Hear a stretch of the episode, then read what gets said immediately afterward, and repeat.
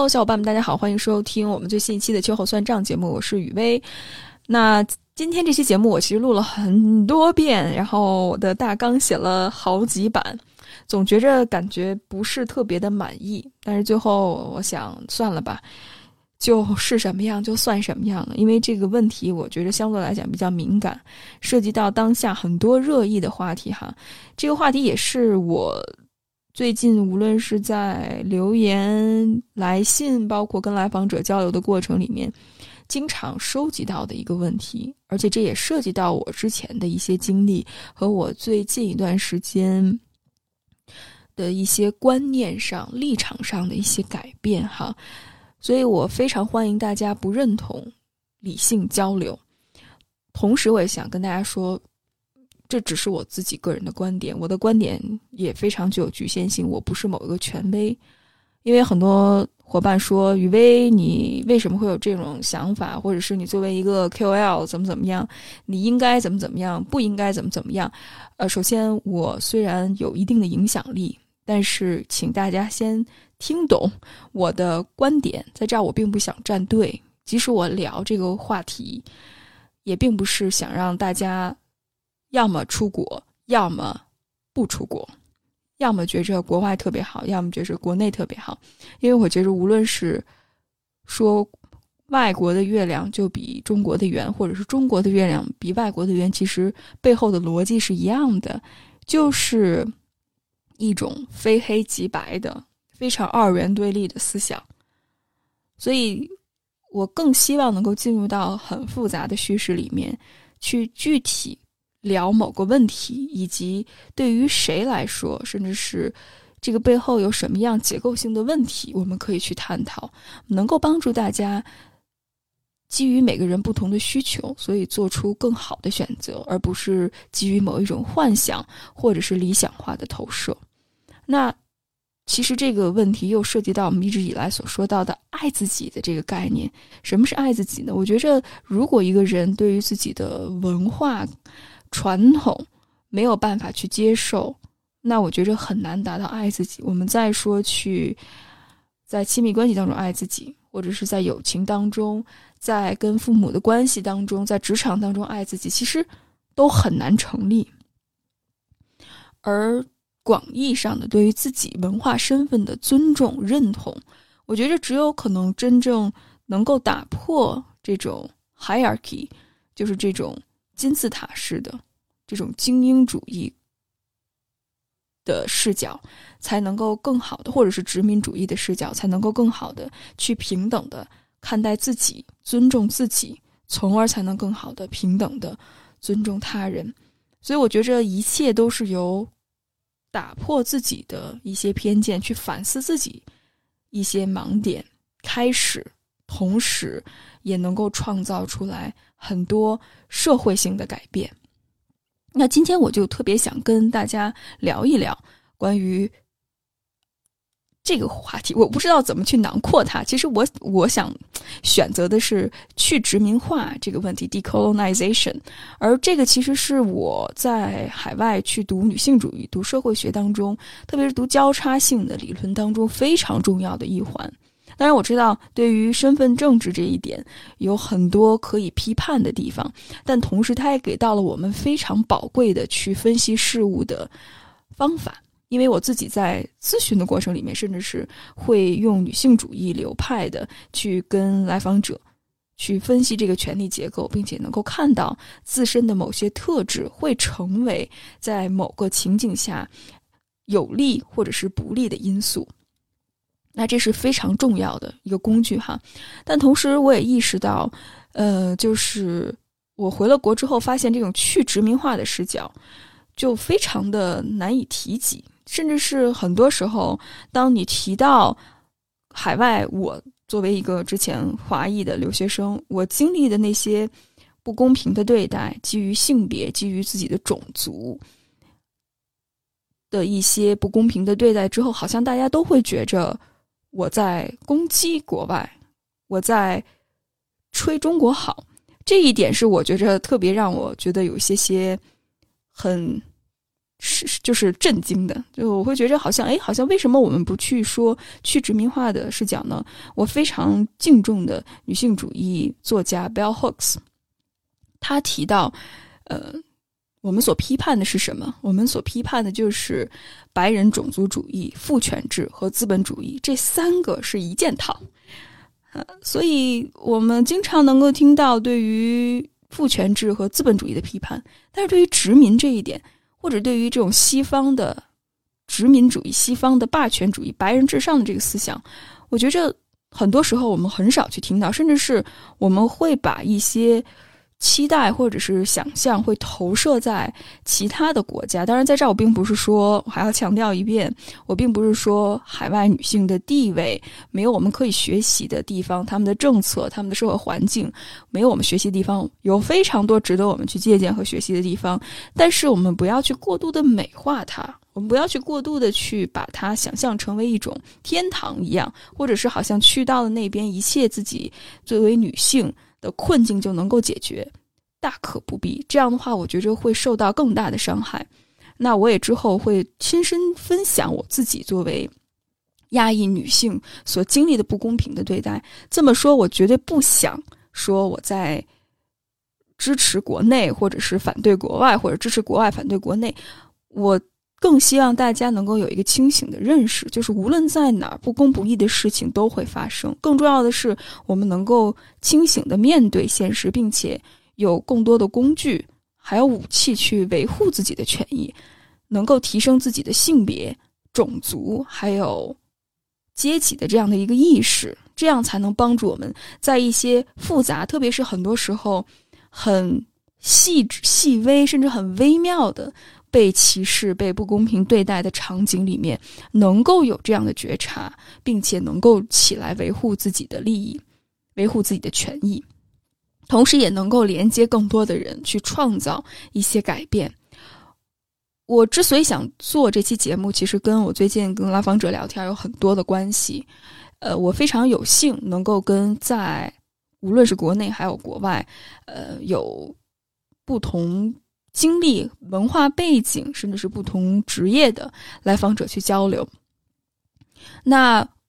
有些人选择离开自己的国家，想要更好的生活；有些人离开自己的国家是有一些跟家庭不可调和的矛盾，或者是自己某一些身份不被接纳，比如说性取向，或者是自己的一些。不同的观点，可能觉着换到另外一个环境活得更舒服。有些人可能会希望孩子能够受到更好的教育，因为最近大家知道 r o s i l 在呃做一些自己小小的项目哈，就是和呃跟欧洲和中国之间的一些呃文化交流，所以他有机会跟不同的呃，特别是。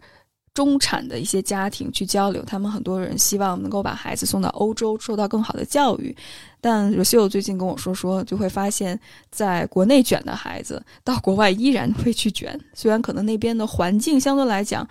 会。稍微好一些，但是家长又会觉着好像孩子在浪费时间，孩子没有竞争力。而且其实我不知道其他国家怎么样。我之前在加拿大生活了八年的时间，我知道很多中产甚至中产以上的家庭是不会提倡所谓的呃快乐教育的。他会给孩子培养很多的兴趣和爱好，甚至把孩子送到补习班，接受私校的教育，那是非常不一样的阶层，甚至是一个天上一个地下哈。所以跟我们国内。所呃，鼓吹的就是在那边能够躺平，呃，不内卷的生活是完全不一样的一个概念。只不过我们没有扒到那个 层次哈。当然，还有一些回到从海外回到自己国家的小伙伴，呃，会觉着经历了非常多的逆文化冲击。呃，我觉着很多人可能想象到自己在海外留学过，在更发达的国家，在更名校接受过教育，会更应该有好的发展，更受人尊敬，会甚至是会有一种，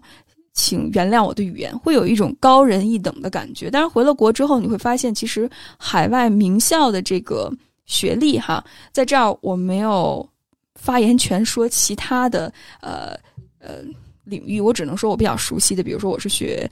文科的，社科，还有类似于人文。社科人文其实回来之后会有很大的落差感，因为用人市场很多时候看你是否能够把自己所学的东西转化成为职业所需，所以其实是有一个转化的过程。甚至在这个转化的过程里面，如果你太理想化，或者是把自己的想法讲得太美好，甚至是会有一些的确结构性的问题，职场的一些。竞争，甚至是一些 PUA 的现象，呃，我觉着在哪儿都可能会有发生，所以就会有很多逆文化的冲击，跟自己想象的非常不一样，需要经过一段时间的去探索，才能重新找到自己的定位。还有就是，很多在海外的小伙伴，他会觉着，首先华人这个圈子哈，好像比。国内的某些朋友思想观念方面还要保守，或者是还要传统，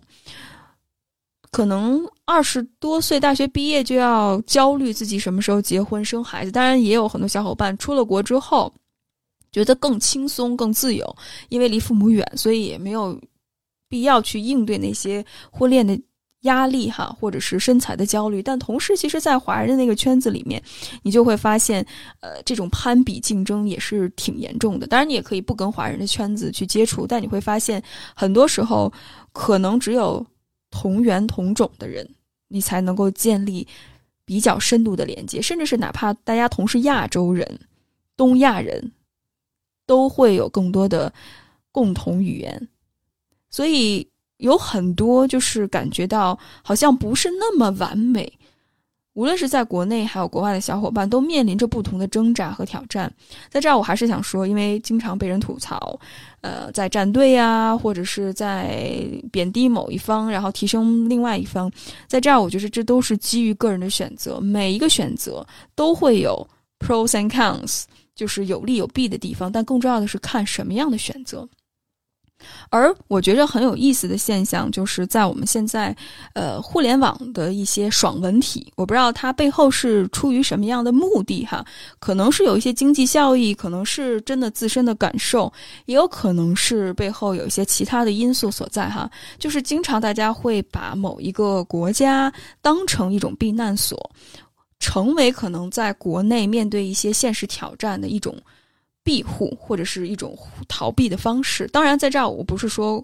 每个人都适合在国内生活，国内是完全没有问题的，都是个人不够努力，个人性格不够好。在这儿绝对不是把它当成一个非常个人化的问题去看哈。在这儿，我只是想说的是，如果我们非常理想化海外，甚至是我们没有意识到自己作为一个亚裔少数族裔可能会面临的一些挑战的话，其实你去了哪儿都不会治愈你的精神内耗。也不会治愈你的焦虑感，所以那些去了哪哪哪治好了我的精神内耗，或者是去了哪哪哪我终于感觉到自己能够呼吸香甜的空气，呃，大部分时候可能你只不过换了一个地方被虐哈，或者是换了一个地方听到梦碎的声音，会感觉到很愤怒、很偏执，觉着好像世界都对不起自己。我觉得这也是期待落空的一个转变吧。同时，我近期也跟社群的伙伴。出现了一些观点不同的部分，也 trigger 到了我过去在海外遭受的一些不公平的对待，会让我有非常多情绪翻涌的部分，情绪很复杂的部分。所以在这儿，我特别想分享一下我自己。首先，作为一个亚裔女性在海外的一些经历哈，呃，我一零年出的国。我十八岁出的国，在海外读的大学和研究生。我去的是加拿大，我在温哥华和多伦多两个城市生活。呃，如果从世俗的视角来看的话，我读的是名校，我是多伦多大学毕业的，我读的也是文科，所以我其实呃一直是学习非常优秀的那个 category，就是那个那个就是。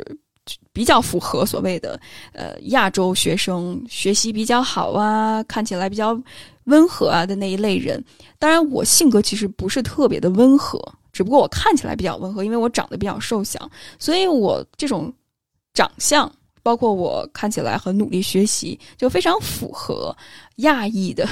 这个刻板印象。所以我有很多其实在海外被歧视、被冒犯、被 PUA 的经历。我跟大家经常提到的一点，我也不断的再去诉说，就是我在海关过海关的时候，第一次我到了加拿大，我会那个时候觉着自己，哇，终于去到了。西方更先进的国家，那儿的人每个人都特别的友好。当然，加拿大是友好出了名的国家哈，就是一直在不断的给你道歉道歉，人特别特别好。所以我一直保持着这样的一个期待。但是第一次我过海关的时候，就给了我一个下马威。那个海关一个白人的，呃，一个 officer，呃，他就让我通关的时候卡住了我，他就一定认定我多带了钱。我真的那时候感觉欲加之责。十八岁，我一个人第一次出国，然后就带着那种加拿大人都很友好的这种观念，一下子就给我泼了一盆冷水。因为从来没有人告诉我我会遇到种族歧视。我在中国我没有体会到自己因为自己的长相不同而备受歧视。当然可能会因为我个子比较矮，或者是。我长得眉毛比较粗，可能会觉得大家都会觉得啊哈，你长得很不一样。但是我从来没有会因为我自己的肤色会给我一个身份的设定，我就被迫放在了一个作为亚裔的这个女性的框框里面，然后他就会认定我多带钱。当我不得不出于恐惧承认这一点屈服的时候，因为他拿有他拿着我的生杀大权，我是否能够入境？他就告诉我，他说：“为什么你们中国人？”都不诚实，是不是你妈妈告诉你要这么做的？我现在想起来，真的是对我来说极大的羞耻羞辱。但是那一刻，我会感觉到一个非常典型的就是习得性无助。在那一刻，我觉着我一定要摆脱我自己作为中国人的身份，甚至是我很厌恶自己作为中国人的身份。我一定要好好学英语，我一定要摆脱自己作为中国人的这样的一个身份。所以，其实，在出国很长一段时间，我都。不和中国人打交道，我甚至会歧视那些有口音，甚至是生活非常中国化的一些华裔群体。我自豪的是，我英语非常好，没有口音。有的时候，虽然还是有口音了，呃呃，同时我学的文科，我成绩很好，然后我很 social，我的朋友都是除非我族裔，甚至有一些白人的朋友哈，引以为傲，然后。好像我也发了很多的朋友圈然后我好像很享受，呃，作为一个加拿大人、一个西方人的那种生活方式。但是时间长了，你会发现，无论你说的再好，学习再好，你再聪明，你都很多时候没有办法摆脱你亚裔的这个皮肤和你不同的生活经历。所以有的时候，我非常有一次在一个按摩店打工。我那个时候还跟周围的朋友说：“哎，我在按摩店打工，有一些呃来的比较久的一些港澳台的一些移民的叔叔阿姨，甚至还鼓励我说：啊，你去吧，多学一门技术，你不要学什么心理学、社会学那些虚头巴脑的东西，你要务实啊，要不学一门技术，可能还在加拿大能够更好的找工作。我我现在想起来，确实是，就是呃技术性的工种可能能够更好的去留下来，但那个时候我也没有想太多。”呃，我就去了，然后我不知道的是，原来按摩店其实，在加拿大除了正规之外，还有非正规的服务。具体我就觉着不不细说了，大家就能够想象到。我很感谢在那个时候，那个按摩店里面有一个我的老乡，她是因为跟丈夫移民到国内，带着两个孩子，呃呃，从国内移民到加拿大，但是因为她跟丈夫离婚了。因为很多条件不适合，然后不适应加拿大的文化，有很多的争吵，所以他们俩离婚了。但他为了抚养两个儿子，不得不从事类似于这样的，呃，卖皮的这种工作哈。那这种工作，它能够让你在短期内挣更多的钱，但其实就是对于女性变相的剥削。他自己很不认可这件事情，所以他看到我之后，我会，我那个时候比较就是。就是喜欢聊天嘛，我就跟他聊起来了。然后他就问我：“你做这件事情，你男朋友知道吗？”哎，然后我觉着那个时候我不知道，就是按摩店里面做什么哈。我我那个时候是一个就是收收银员，打工上大学的时候攒一些零花钱，攒一些学费。然后他就说：“你男朋友知道这件事儿吗？”我说：“嗯，我说收银员这件事情为什么要让男朋友知道，或者是不知道？”他就说：“干我们这行久了，好多女生就会陷入到一个循环，就是因为来钱来的太容易了，然后又高消费，所以就 trap 在困在这个循环当中了。然后后来是我直到就有一天突然有一个白人男性的客户进到了这个。”呃，这个按摩店里面，然后按摩店的姐姐们穿的都特别的凉快，嗯，然后那个时候，那个我的老乡就说：“雨薇，你进到那个小小屋里，你躲起来，你不要出来，因为他在找更年轻的亚裔女孩。”在那一刻，我突然意识到，好像不对，好像我在做一些不该做的事情，因为我那个时候很迟钝，我不知道这些事情会发生。所以，其实很多亚裔女性在这个系统当中被剥削，是没有被发声的渠道，是没有被看到的。然后后来，我也上社会学课程的时候，在大四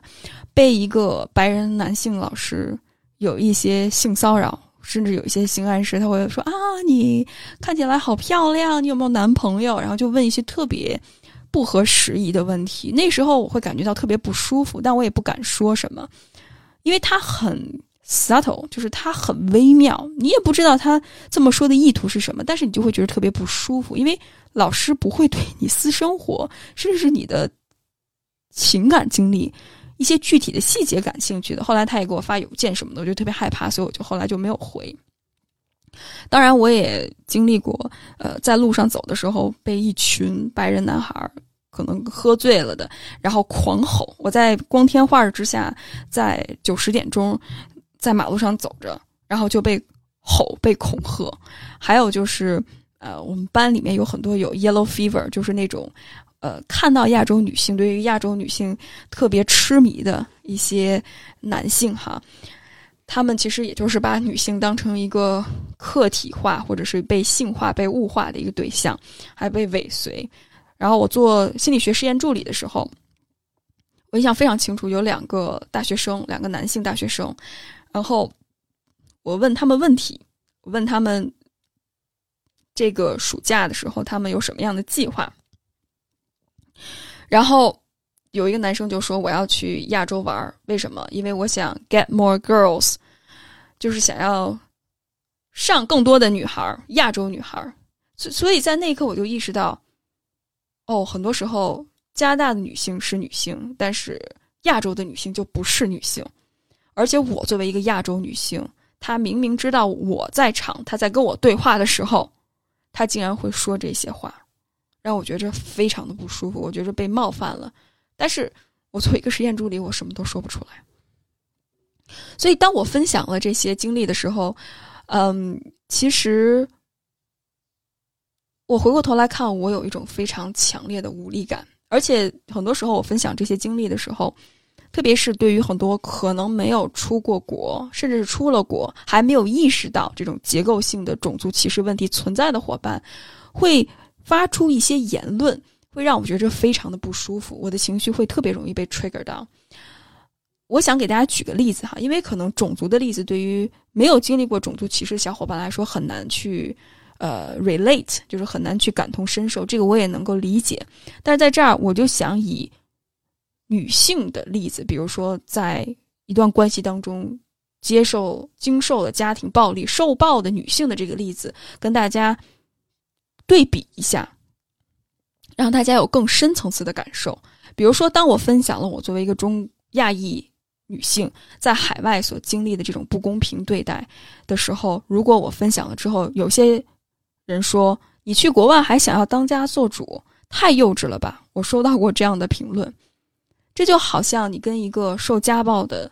在婚姻当中的女性说：“你结了婚，你还想被男宝好好的对待，你真是一个婚驴。”就是这样的一种评论。那还有小伙伴可能会说。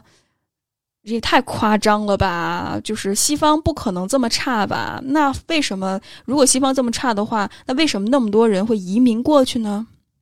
这就好像对于一个受家暴结婚的女性说：“那不可能都很糟吧？那婚姻都这么糟，男的都这么糟，那为什么还有那么多人选择结婚呢？”当然，还有一些小伙伴可能出于想要安慰人的这种倾向，会说：“哪儿都有好有坏呀，对不对？”这就好像你对一个受家暴妇女说：“哎呀，日子哪有一帆风顺的呀？家家都有难念的经。”就是这些看似好像无伤大雅的评论。其实会给经历过无论是性别暴力，或者是基于种族的种族暴力，甚至是很多时候，如果你是一个亚裔女性，在海外接受的是双重的基于种族和基于性别的这样的暴力，会感觉到自己不被认、不被认可，自己的经验被打压，甚至会觉着都是自己的错。所以很多时候，当我听到，呃，那种对于海外非常美好的。就是非常理想化的这种想象的时候，我会情绪非常被 trigger 到。很多时候我不明白到底为什么，我会只是觉着让我觉着不舒服。但其实当我真的去啊反思这个部分的时候，我就会发现，其实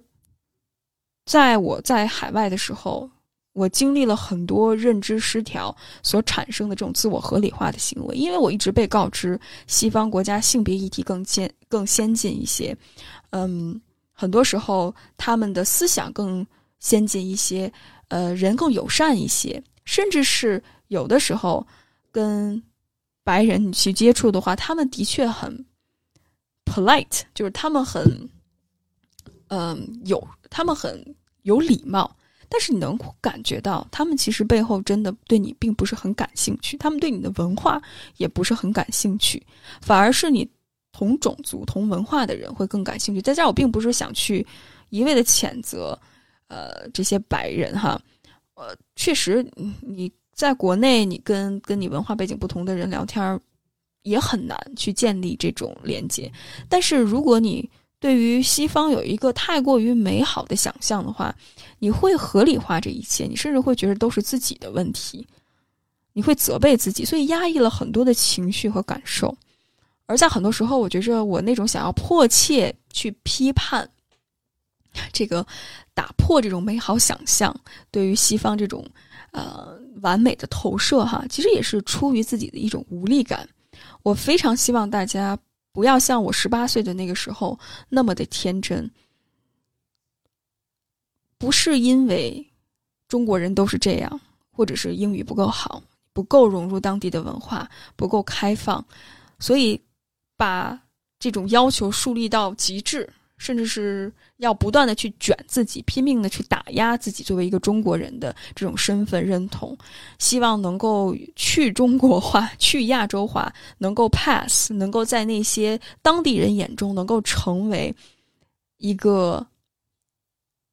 虽然低人一等，但是起码比那些刚来的移民要更高的这样的一个拧巴的人。自我否定，甚至是厌恶自己身份的这样的一个人，所以我某种程度上在很长一段时间里，我是厌恶自己的文化身份和口音的。所以我也是，当发生了这一切，当我回了国之后，呃，当然我有经历了很长一段自我探索的部分。我后来研究生读，呃，人文学，研究中国。其实也是感觉到自己没有根，自己丢失了很重要的部分。我很幸运的是，我能够捡回来，因为我从小 受的是，呃，中文的教育，我也有最基本的一些文化的一些素养。但是很多像我认识的 A B C 或者 C B C，还有我的一些亲戚们，他们从小。生长在那片土地，可能父母也是抱以想让他们融入当地的文化。我们牺牲我们这代人，我希望当你们长大之后，我的孩子们长大之后，你们能够成为一个合格的加拿大人、合格的美国人、合格的欧洲人。这样的话，你就能够融入当地的社会。你会发现，你长得跟人家不一样，人家永远是不会接纳你的。而这不只是。这些移民们不够努力，而是非常多有背后结构性的问题，甚至是历史性的问题。我在其实泰坦尼克号的那期节目里面跟大家有分享过，特别是大家如果感兴趣的话，读一读华人的劳工史，二十世纪华人是怎么被对待的，包括北美的这个公民运动这段时间，大家可以看一看，到底是经济提升了政治权益，还是政治权益辅助了经济的发展？大家可以读一读，非常有意思。虽然可能不是那么简单粗暴的。鸡生蛋，蛋生鸡的问题，但是大家我相信会得出一个不同的结论哈，这是跟主流西方媒体所宣传的有一些些不一样。这段历历史是不被人讲述的，这是跟整个大的意识形态宣传在西方是有关系的。所以很多人说，哎呀，中国没有这个自由，没有那个自由啊。当然，我相信并不是一个。呃，是与否的问题哈，我觉得是相对的，是在某些议题上，我可以这么跟大家说：，你去了海外之后，也有非常严格的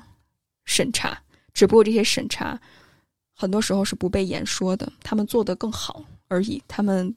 cover their own shit，cover 比较好而已了。天下乌鸦一边黑，而我所经历的这种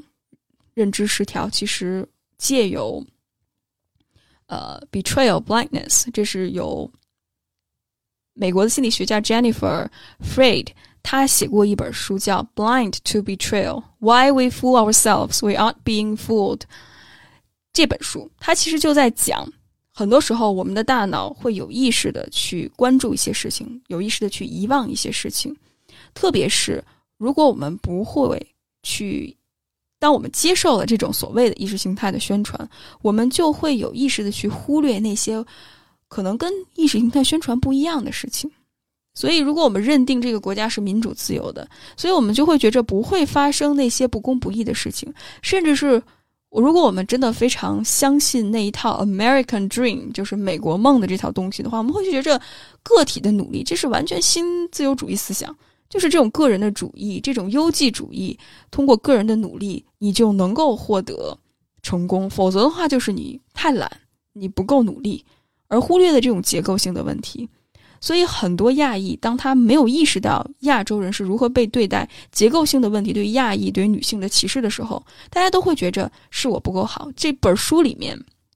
写到了一个叫 Frank Wu 的一个例子，他也是个亚裔。他会说：“他说我从小在美国长大，如果我通过打电话，大家会觉着我是 Frank Smith，就是他是一个呃史密斯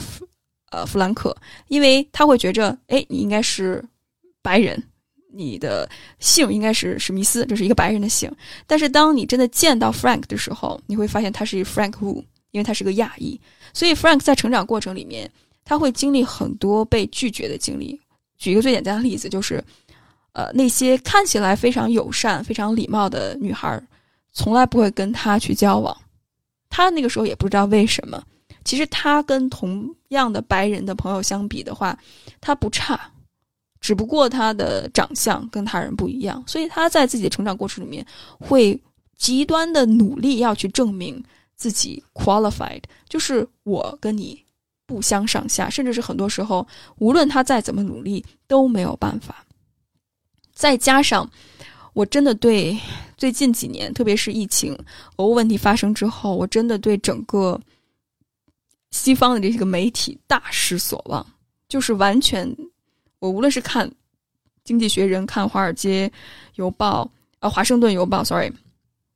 嗯，还有看。呃，《纽约时报》这些我之前关注的一些媒体哈，完全的一边倒，我觉得这是连最基本的这种媒体的素养都缺失，所以我觉得这是一件特别遗憾的事情。而钱权的这种交易，越来越在，即使在学院里面，也越来越抛弃这种政治经济学，缺少对于资本主义。文化工业、商业霸权的批判，而一切这些学术研究都成为了一个 fashion industry，就是这种流行文化的制造产业。什么流行，我说什么，都是为了教职、为了钱，啊，然后为了政治正确这一套东西服务，完全成了一种消费性的行为，而不再是教育。学费变得越来越高，当地老百姓越来越难以。去承担学费，甚至是毕业了之后，还不如去上一个 college，去上一个大专，学一门技术。所以学院的没落真的是指日可待。那在这儿，我就觉得为什么会发生这种事情？为什么好像我去的加拿大和大家心目当中的加拿大非常的不一样呢？甚至是我会感觉我去了一个假北美，就是大家对于这种美好彼岸、完美。世界的想象到一定程度，我觉着也和最近发生的一些事情有关。在这儿，我并不是完全想要去责备个体，只不过我们需要去打破这些幻想，才能够做出更理性的一个选择。而在这儿，我不得不提到非常重要的一面一点，就是这种后殖民主义或者这种殖民化的过过程。因为我们之前所所说到殖民主义，更多的是，比如说鸦片战争的时期。对于中中国打开中国的市场是使用那些船坚炮利的这种方式哈，但现在这些殖民者会发现，我们为什么要这样付出这么多还费力不讨好呢？我们可以用一种更高明的方式啊，就是意识形态的输出。那意识形态输出最主要的一个国家就是大漂亮国。那他用的方式就是用美元、美军和美国梦。那我最近在读很多有关于，啊，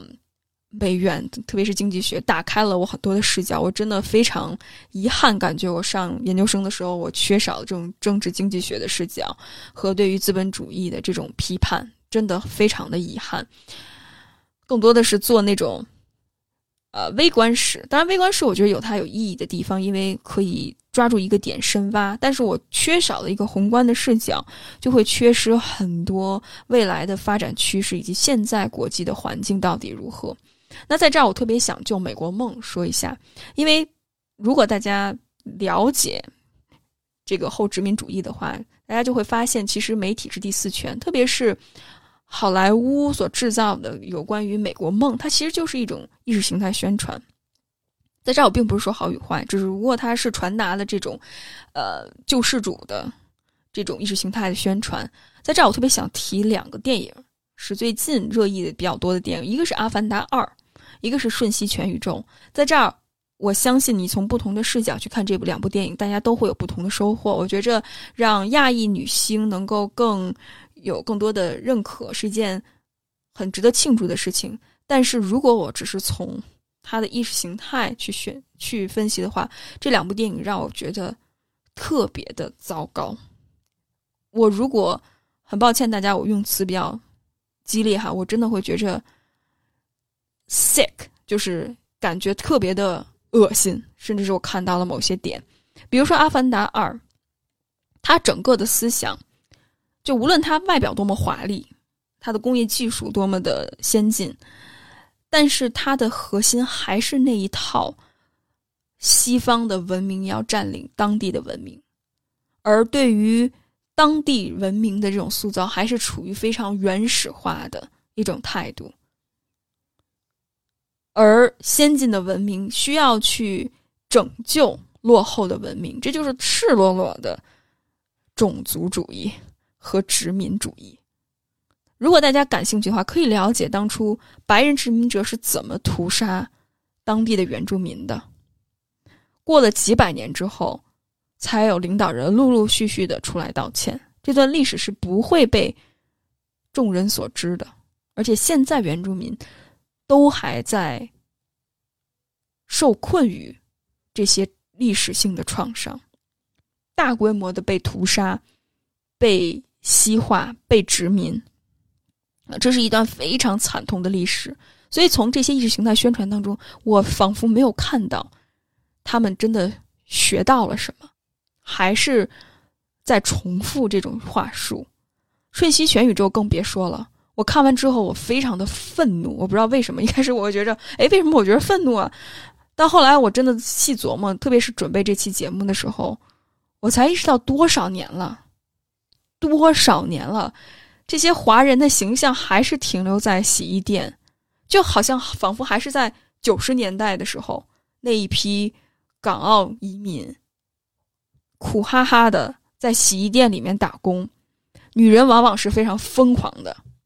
好的一点是，杨紫琼没有被色情化处理，嗯，她是一个非常典型的一个虎妈的一个角色。那男性往往是阴柔化，男性更多的亚洲男性就是不够强势、不够强大、不够有魅力。对于白人男性的那种 masculinity，就是那种 alpha man，非常的不一样。他很柔弱，他很阴柔，但是他也有男性 ego 特别大的那一面，情感回避的那一面。而跟子女的关系也是反对子女出柜啊什么呀，就是这些东西就是在炒冷饭，就非常的无聊。我看到了不是一个一零年之后出国的这些景象。比如说这批留学生，他们新的移民在美国、在加拿大，他们的生活情况如何？甚至是移民二代，他们在不同阶层，他们的生活境况是什么？完全没有，还是重复，呃，八十年代、九十年代的那套叙事哈。而且反反而是他们缺什么，他要强调什么，而没有意识到。在白男资产阶级主导的父权新自由主义资本主义至上的这个社会里面，完全只是垄断了话语权，而提倡所谓的这种 identity politics 只是一种安慰剂。特别是杨紫琼最后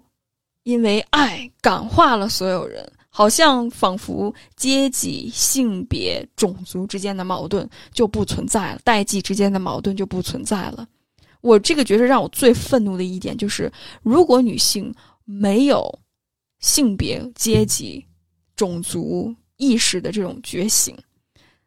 那如果我们聊爱，其实就是一种变相的自我 PUA，这是让我觉得特别愤怒的一点。所以看完之后，我真的 就是特别生气。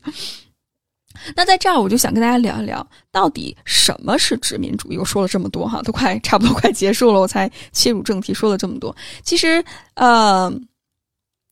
殖民化的心态哈，运用呃，Spate 他在二零零七年写的，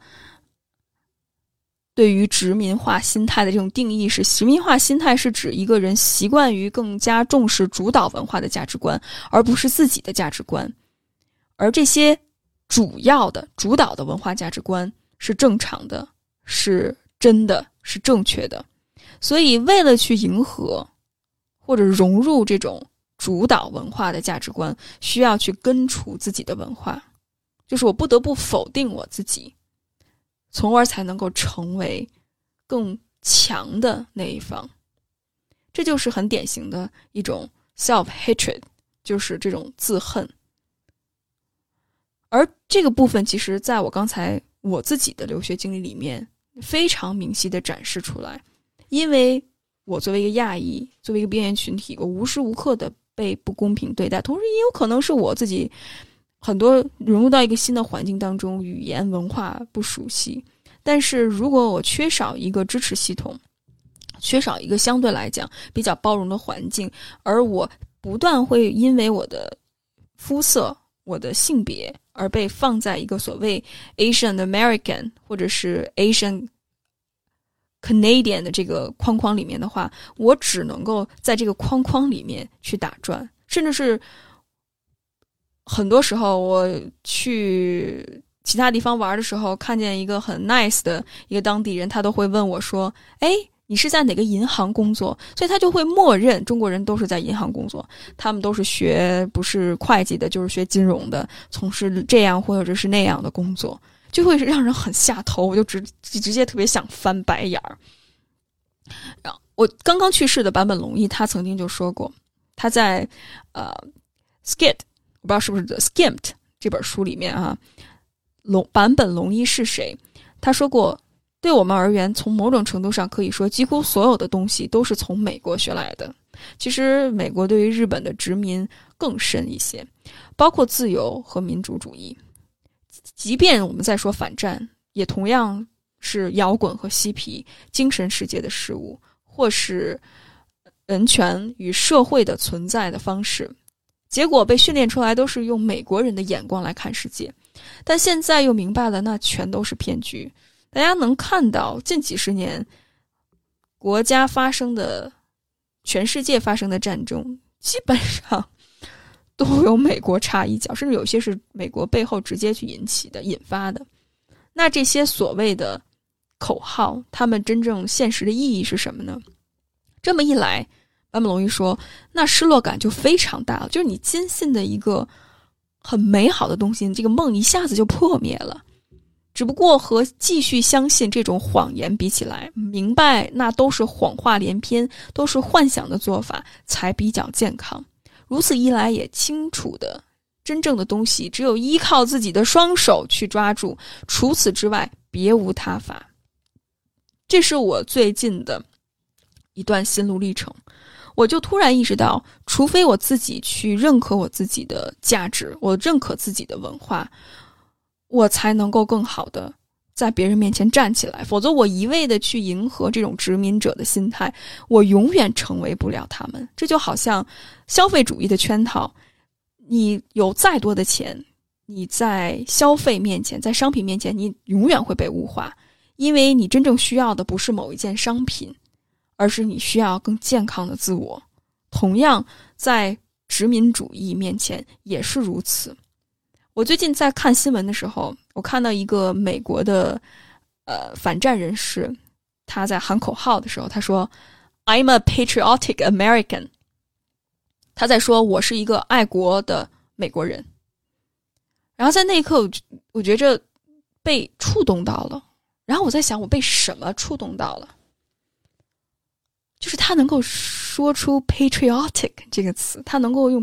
“patriotic” 这个词去形容他自己。然后我就在想，首先我在加拿大生活的时候，我不敢说，我甚至都觉着自己是一个中国人很羞耻，我也不敢说我是一个 patriotic Chinese，就对我来说太陌生了，甚至是我自己受训读到都是后现代的一些思想哈，觉着呃所谓的国家或者是民族的概念是一个想象的共同体，它是一个 social construct。最酷的是什么？最酷的就是我们是世界公民，啊，我们没有所谓的国家的这样的意识，我们要抛弃国家的这个概念。国家是流动的，每个人都是值得被尊敬的。这好像 我跟很多呃性多元的呃小伙伴吐槽的时候，我们私下聊天的时候，大家都会说，虽然酷儿的这个理论很酷哈，大家都觉得性别流动的，但是我们离那个理想境界还十万八千里呢。现在。就是性别是真的影响着我们所有的选择和日常生活，所以我们就是，就是大步跨越到那个时候不存在的时候，你肯定会缺少很现实的现实感，或者是在当你真的想去落实这套东西的时候，非常的有问题，而。我们经常所说的爱国主义和民族主义其实是两个不同的概念。爱国主义是能够尊重自己民族和文化的归属感、认同感、尊严感，而我们文族民族的文明只是人类文明的一个组成部分。但是民族主义则不同，会觉得自己是最先进的、最发达的、最无可挑剔的。所以，如果大家总会抱有一种“哪是最好的”。我们是最厉害的，而不是基于现实，而没有看到事物的复杂性的话，其实就是一种民族主义者。即使你是个中国人，你也可能成为一个美国的民族主义者，或者是欧洲的民族主义者。那我们真正需要去面对的是现实的困境，包括贫富差距、发展空间受限、缺乏激情、自我迷失等等。而这一点上，我觉着很多可能我们国人。忽略了现实生活当中存在的问题，甚至很多在海外的华人，可能因为我们所说的这种 betrayal blindness，就是有意识的再去看某些问题而回避现实的问题，可能会忽略这一点。所以，完全去鼓吹哪哪哪最好的，对我来说，其实都是民族主义者。那说到这儿，如何能够去打破这种殖民化的想象？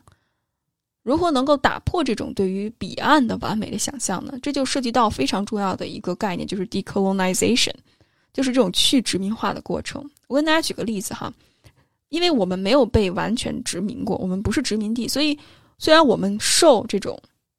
欧美文化殖民的影响，但是我们没有体会过那种主体性完全被剥夺的感觉。但是我在香港、印度的朋友身上看到了这一点，特别是有一次我跟一个香港的一个朋友聊天，他自己经历过殖民地的时期，他是在殖民地时期长大的，他就告诉我，他说这种殖民的思想到什么程度，就是他所有的选择都会有什么是。呃，高级的，什么是低级的？而所有的高级的都是跟英国的文化有关，而所有低级的都是和中国文化有关。吃煎蛋，如果你用盐，你就会觉得自己是高人一等的；但如果你看见有一个人用酱油的话，你觉得他是特别的低端的。到这种程度，所以大家可想而知，这种殖民的 mentality，这种心理是多么的强大。以至于他会完全让你跟本民族的人去割裂，你会崇拜那个更高的种族，而在这个中间，你永远没有办法成为他们。通过贬低自己的族裔，永远但是努力的再去成为那个更高级的那一类人，在努力，这是自我价值感和主体性非常缺失的一个体现。而 Strobel。他在一九九七年写的一篇文章里面，就是在说什么是能够去殖民化的一种方式呢？他其实就是把过去和现在重新连接起来，就是你来自于哪儿和现在你经历了什么这个过程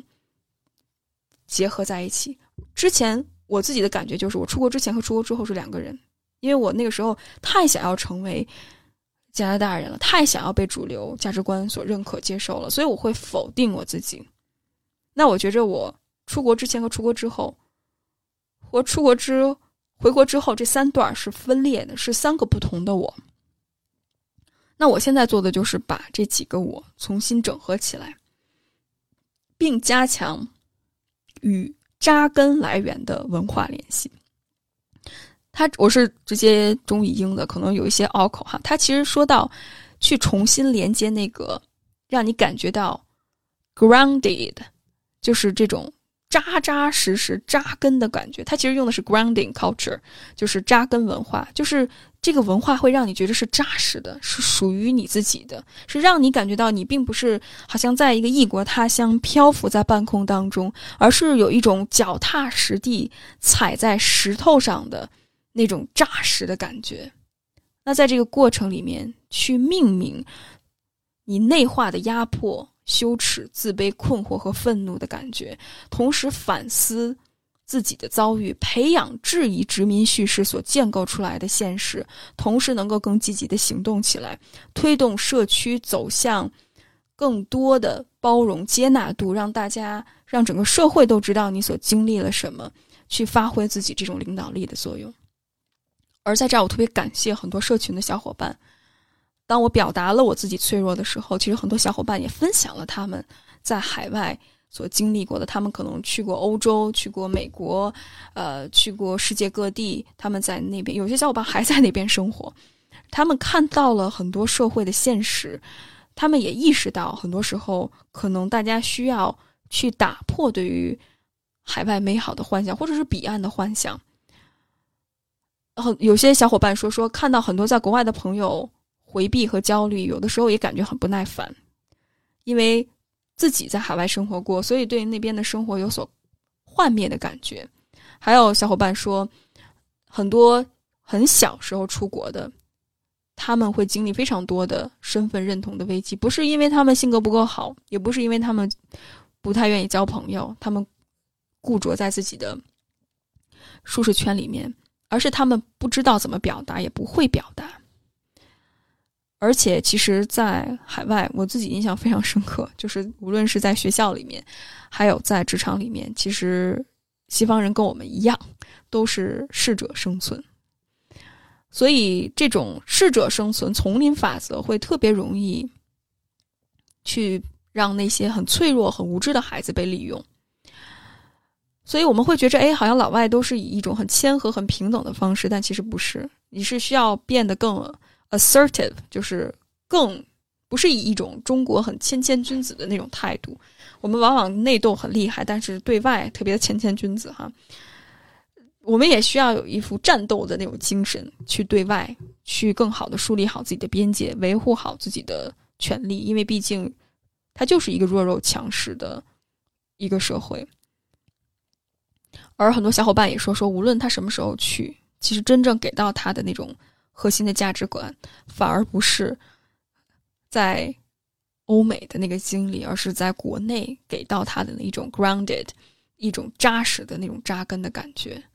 所以很多 CBC、ABC 可能没有感受过自己作为社会的主流的群体的时候，他的脆弱会被白人同事无视、晾晒，会保持沉默。忽略，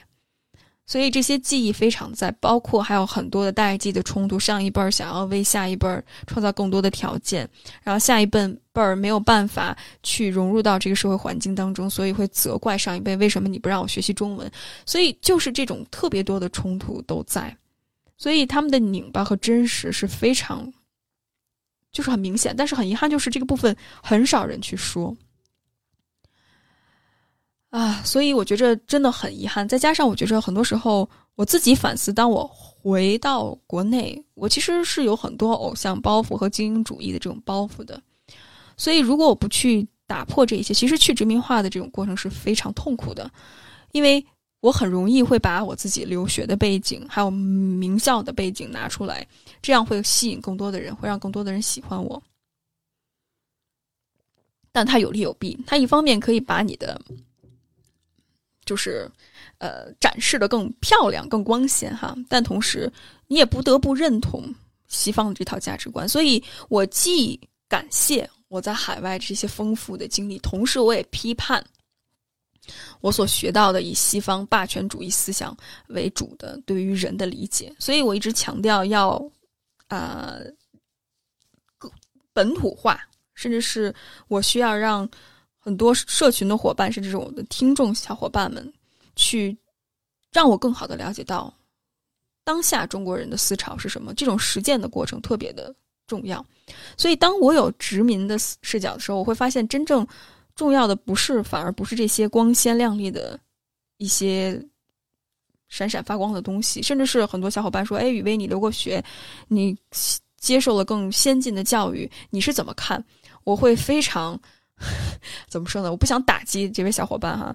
这些评论，但是我不得不说，我说，我觉着我只是学到了知识，但是怎么去应用这些知识，以及世界真相是什么，我其实一无所知。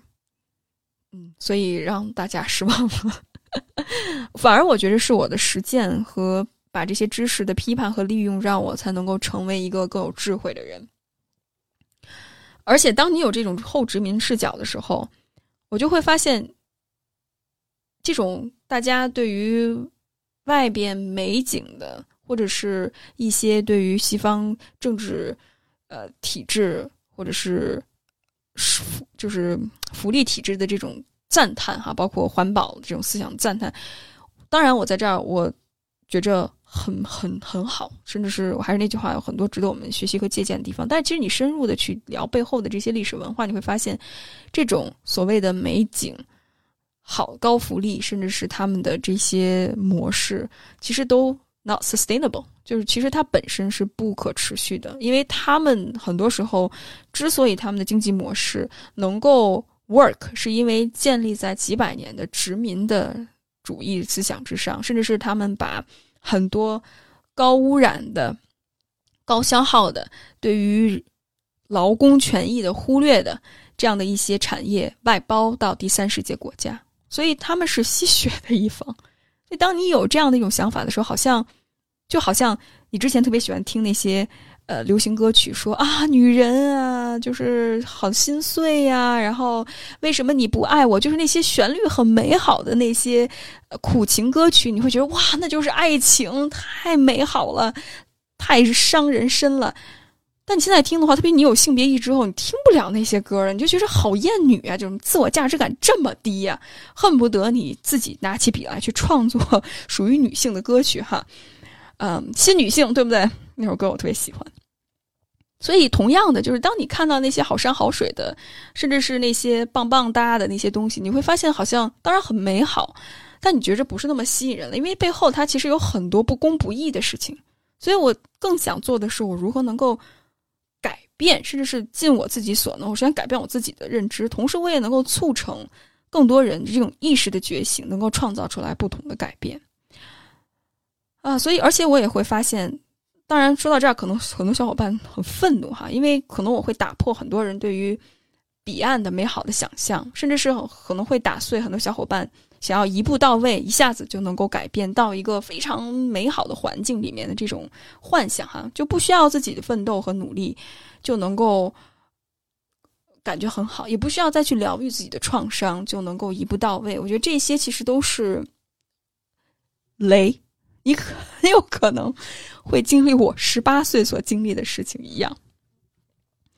呃，当然，很多时候这是一种贩卖焦虑、贩卖产品的一种思路哈，大家一定要批判性的去看。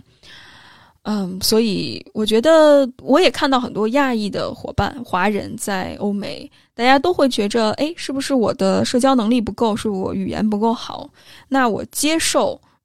我不够好，我需要更多的适应这儿的文化。就中国人其实特别的灵活，也特别的努力。我觉得这是我们优秀的品质，但同时，这也是为什么亚洲人会被歧视，甚至亚洲人会被很多其他族裔诟病的一点，就是我们太在乎自己的一亩三分地儿了。当然，这跟背后的历史渊源有关。亚洲作为这个呃 model minority。就是模范少数族裔哈，它其实也是基于这种身份政治，让不同的种族内部之间做出割裂，进行比较，这样的话就不会结合起来去反抗所谓以华尔街为主导的这些资本家，这是一件很遗憾的事情，嗯，所以。更重要的是，我就特别希望，除了你要努力自己，然后爬上社会这个梯子，成为一个有名的医生、律师和工程师之外，呃，还可以做出一些为族裔、为社会公平正义所努力的事情。我特别期待，因为我记着，当我上第一次我上咨询课程的时候，我听到一个非裔的美国同学，我们梳理完。他的一些需求之后，到 action plan 就是你能够做什么，你的制定的你的行动计划的时候，他会告诉我，他说我想去联合更多的相同经历的人和组织，我想去要发声，我想要去做出一些社会性的改变。就是我们，我觉得非裔其实他们的抗争已久，他们有很多这种我要联合我我族裔，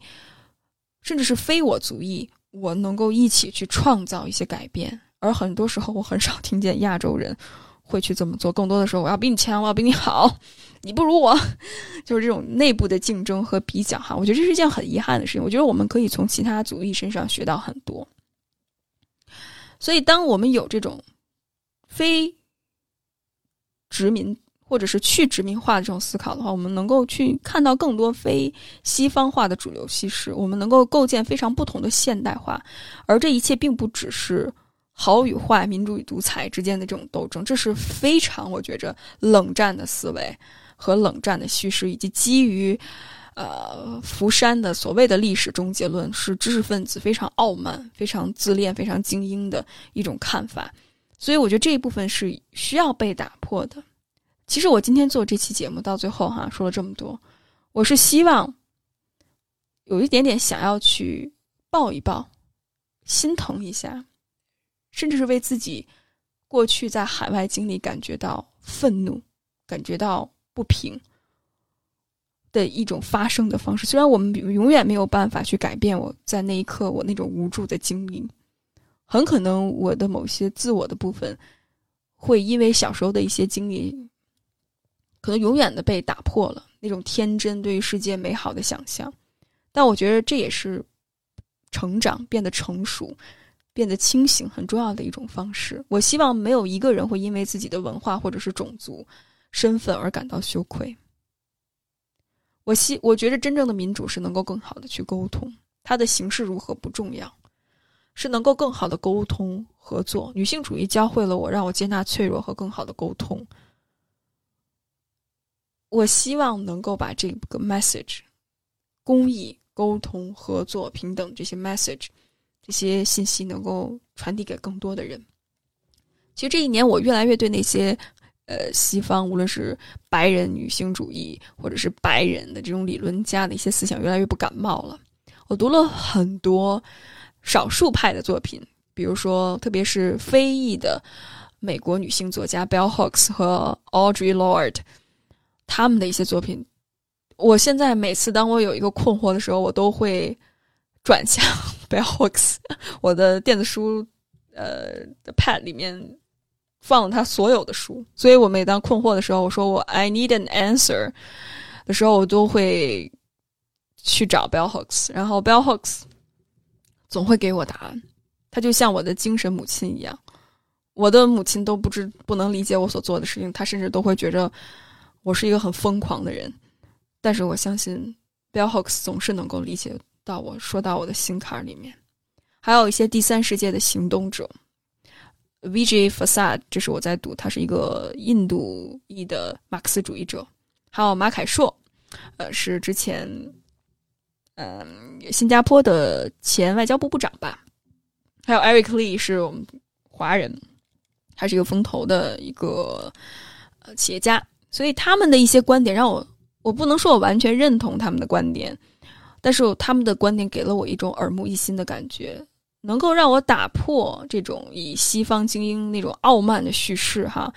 那种历史终结就终结于我们，大家都要学着我们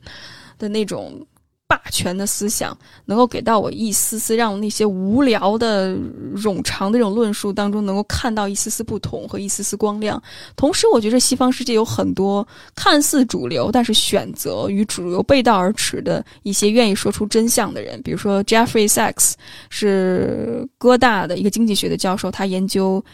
Poverty 研究的是贫困的问题，他有非常多关于反对美国的霸权和殖民主义的一些论述，非常的精彩，非常大家看一看。还有就是呃，Caleb Maupin，他是一个马克思主义者，他在美国是一个马克思主义者，大家可想而知哈。呃，他有非常多对于资本主义的批判。我我这一年开始去读社会主义、马克思主义的一些理论。我会觉着我受到了非常多的启发，我有非常多的滋养，所以我相信不同的学科、不同的理论之间能够给到我们不同的答案。如果一开始我们会觉得这些东西就是错的，有一个价值评判的话，可能我们就关上了一个门。还有的 Gray Zone 是我最喜欢的一个独立媒体，他们对于世界的观察，对于嗯全球性的议题的一些探讨，他们请到了非常多很。有自己想法的一些来宾，我觉得这个都非常的推荐。在我读到，我就在想，为什么我这么喜欢读到他们的书？就是为什么我会被他们受到他们的启发？我觉得有一个很核心的一点，就是我会发现深度的共情和这个人是否深刻，并不是来自于你受教育的背景、你长相如何，或者这些外表。金光闪闪的部分，而是能够直视自己的脆弱，并且深挖。他不会用一些看似很冠冕堂皇的理论，甚至是很灵性的部分所掩盖。他是能够直视自己的痛痛苦，并且深挖。只有通过更好的深挖自己，是清醒的去面对这个社会，才能够有真正的深度。我觉得现在 identity politics 就这种身份政治有很大的问题，就是在于它只是。接纳了脆弱，看到了脆弱，而没有疗愈脆弱。而很多时候，疗愈脆弱或者是爱自己是非常痛苦的一段过程。你需要不断的面对到自己 ego 被 trigger 到，你的情绪会被 trigger 到的部分。所以 VJ Facade，呃，他说了，他最近写了本书叫《Struggle Makes Us Human》，就是这种挣扎、困苦，才定义我们是人很重要的一个部分。成使我们成为人，让我们真的去面对这些痛苦的时候，我们才能够看到另外一个人的存在。而真正连接人与人之间最核心的部分，反而不是强大，而不是正确，而是真实，而是脆弱。所以我我有有一度哈，我对那些很天真的，无论是国人，还有海外的华人，甚至是其他族裔的人，都会觉得很愤怒。我后来明白，这种愤怒的点来自于哪儿，还是来自于我自己的无力感，可能是来自于我的期待。我希望这个世界除了我们，就是去到一个更美好的地方，也不要忘记。这个世界除了挣钱消费，去培养一个很很 elegant、很优雅的爱好，或者是去探索一些极限的运动，或者是一些看似很中产的，像滑雪啊、潜水这些运动，或者是读一读很多女性主义，或者是特别当下流行的一些理念或者是书籍，它不只是一些装点门面的工具。我希望。还有一个很大的一个 purpose，或者是一个目标，一个意义感，就是在于能够疗愈和面对现实，去创造一个更公平、公正的一个社会。而我觉着，好像照顾好自己就是照顾好了这个社会。好像我们没有办法改变这个世界，所以我们就可以。就照顾好自己，我觉得这个东西吧，我能理解这个意思。虽然我非常认为改变自己就是改变世界，因为我们就是世界的一个部分，但同时社会性的一些关注、发生、做一些力所能及公益性的事情，特别是让那些弱势群体、我们的同胞能够被看到，能够被接纳。不再经历那些我们经历的那些困苦，是很重要的一个部分。无论你再想去否定你作为中国人的身份，你只会被更多的人去厌恶。在这个游戏规则里面是玩不转的，所以不如去创造自己的游戏规则。最后，我想说一个我在社群里面看到的一个例子，有一个伙伴。他在疫情的时候在美国，他自己是湖北人。他说，在那一刻，我不想站队，我只想忠于我自己。在危难的时刻，我要有力所能及的资源，我把口罩寄给国内。同时，在国国内，就是在美国，疫情最严重的时候，他也在积极的去把口罩捐给更多需要的人。我们可以看，在美国的数据，因为新冠，大家的寿命都有所减少，但是白人和非裔还有拉丁裔的寿命是非常不同的。白人的寿命可能减少两到三岁、三到四岁，但是非裔和拉丁裔会到五到六岁，所以这是结构性的不平等。它是真实存在的，基于种族，基于性别，而华人的致死率也非常的高。所以，我觉着，如果我们在那一刻能够去打破，尽自己力所能及的事情去打破，去做一些突破的话，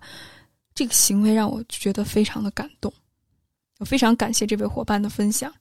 这也让我想起来前一段时间特别痴迷读白求恩传哈，我不知道为什么，就是过年那会儿，他写过一篇小小的散文集、短文集，叫《The Wounds》。如果大家对白求恩了解的话，他其实是一个马克思主义者。他来到中国，他在中国牺牲。他在呃抗日战争的时期，在前线给受伤的士兵做手术，做着做着。一些日本的伤伤兵被拉了过来，然后他们就问白求恩：“你要不要救治这些人？”然后白求恩说：“他们没有错，他们也是被这些政府的宣传所蛊惑，他们应该被救治。”所以，我对这些跨越民族、跨越国家的利益，能够看到人性那一面的人，真的非常的感动。这些国际主义者，这些不以一个人他的出身、他的种族、他的文化、他的性别、他的阶级而去尊重与否，不以这些标。标准去评判的人，是真的能够给我带来力量感，也是我学习的榜样。所以最后还是非常感谢大家收听这期节目，欢迎大家不认同我的观点，欢迎大家不接受我的观点，欢迎大家按着自己的路去探索。但是也希望大家能够勇敢的爱自己，同时爱自己周围身边的人。面对不公不义，你有权利说不，维护自己。我们最后的歌曲其实和之前我们听友来信，呃，《Going Home》这首德沃夏克的名曲不太一样。我这次选的也是由马友友演奏的《小白菜儿》。我老家是河北的，我印象当中给到我很大的情感的触动的音乐，还有民间的故事，对于历史的传承，可能都是来自于我的奶奶。我奶奶是旧社会出身的一个女性，她经历了抗日战争，经历了内战，又经历了后期一系列的。跌宕起伏，